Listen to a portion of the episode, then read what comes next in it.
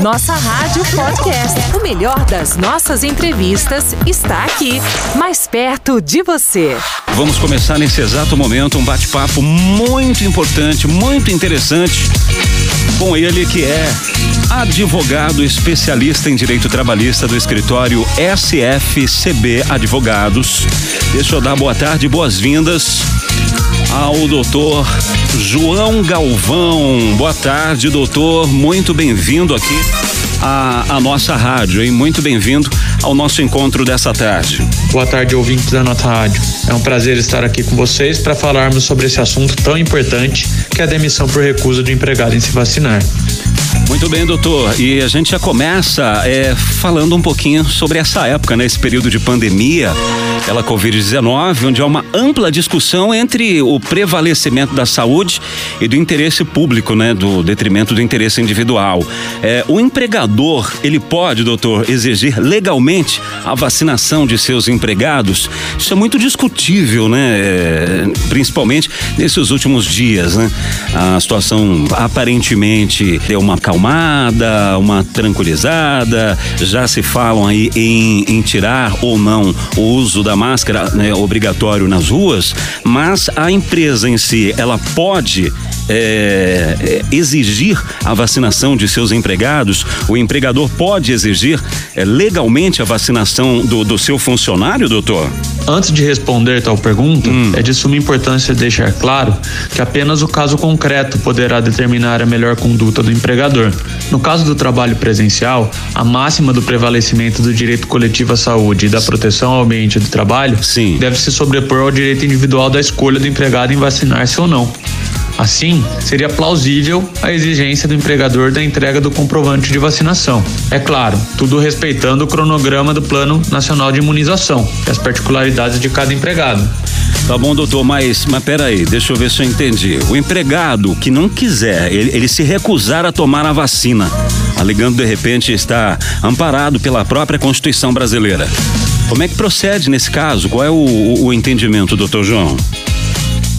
Nesse caso, o empregador deve tentar conscientizar o colaborador, evidenciando o cenário pandêmico e os ah. riscos da não vacinação, além de demonstrar que o direito individual de escolha da vacinação pode esbarrar no direito coletivo da saúde e da proteção ao bem de trabalho, também um direito constitucional.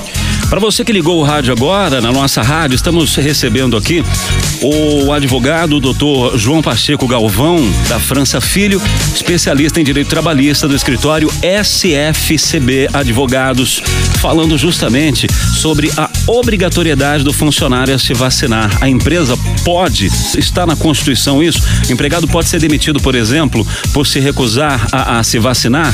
Qual a posição da, da Constituição, da Justiça Brasileira?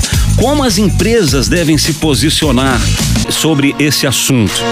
Complicado, né? E é justamente por isso que a gente trouxe aqui nessa quarta-feira o doutor João. Doutor, supondo que uma pessoa não queira se vacinar e a empresa resolva, por exemplo, romper de vez as relações com, com o funcionário, é, essa demissão se caracteriza por justa ou sem justa causa, doutor? Como é que fica essa situação, doutor João?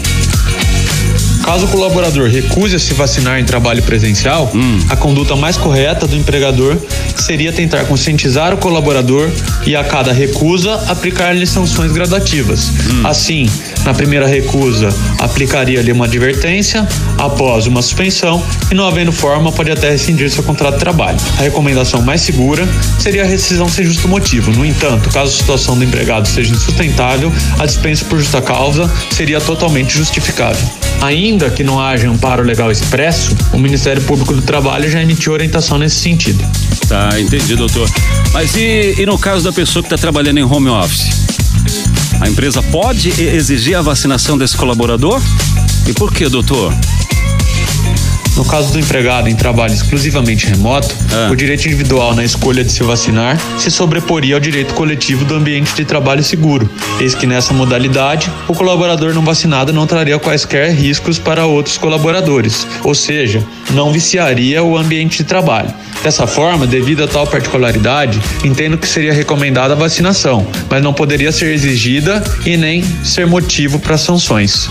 Há discussões acaloradas sobre o tema, porém, ainda a posição mais correta seria aqui, estando em trabalho remoto, Sim. entendo que a obrigatoriedade da vacinação resta mitigada, eis que o direito individual de escolha, nesse caso, se sobrepõe ao direito coletivo de proteção ao ambiente de trabalho. Muito bem, doutor João.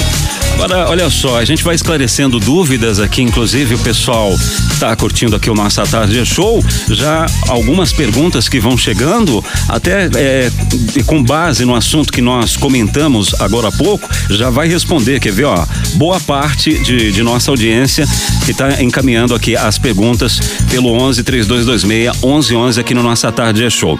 Doutor, com base em tudo isso que nós falamos até o momento, o que o empregador pode fazer para promover um ambiente de trabalho seguro para todos. Quer dizer, é, é, precisa haver com certeza essa preocupação com o bem-estar dele e a proteção de todos ali no ambiente, né, doutor?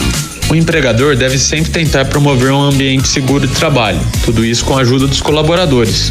Nesse ambiente pandêmico, algumas condutas recomendadas são rastreio dos colaboradores vacinados, Sim. rastreio de colaboradores com sintomas gripais, uhum. para que possamos fazer o afastamento o mais rápido possível, distanciamento social, quando possível, utilização de máscaras durante o trabalho, efetivação de campanhas de conscientização, recomendação de uso de álcool em gel e também a disponibilização desse produto em vários setores do local de trabalho. Doutor João, e no caso do colaborador tiver um problema de saúde, digamos, é, que pode ser agravado, vir a ser agravado, caso ele tome a vacina, ele pode, nesse caso, se negar a tomá-la ou não, doutor? Sim, ele pode se negar a tomá-la. O que temos que ter em mente é que o caso concreto deve determinar a melhor conduta do empregador. Assim, se provado que o colaborador tem doença ou condição que pode ser agravada pela vacinação, esse tem total direito de recusa da vacina e não pode ser exigido ou punido, portanto. Maravilha, doutor João. Hoje o Nossa Tarde é Show falando de um assunto muito importante sobre a obrigatoriedade, por lei ou não, o, do funcionário se vacinar. O empregado pode ser demitido por se recusar a, a, a ser vacinado? Qual a posição da justiça brasileira, o que diz a Constituição? É isso que abordamos hoje aqui com o doutor João Galvão. Como as empresas devem se posicionar? Eu quero aproveitar, é, o, o, tempo é tão, passa tão rápido, né, doutor? Gostaríamos já de agradecer a sua participação, sua presença aqui em nossos estúdios. A gente imagina a correria, né? Os trabalhos voltando agora ao seu novo normal, né, doutor João? E você conseguiu tirar um tempinho na sua agenda para prestar esclarecimentos devidos aqui à nossa audiência e, claro, muito importantes. Muito obrigado, doutor João, e até uma próxima oportunidade. Tem aqui os, as suas considerações finais, um espaço para o senhor fazer as suas considerações, doutor João. Muito obrigado e foi um prazer falar com todos vocês. Muito obrigado.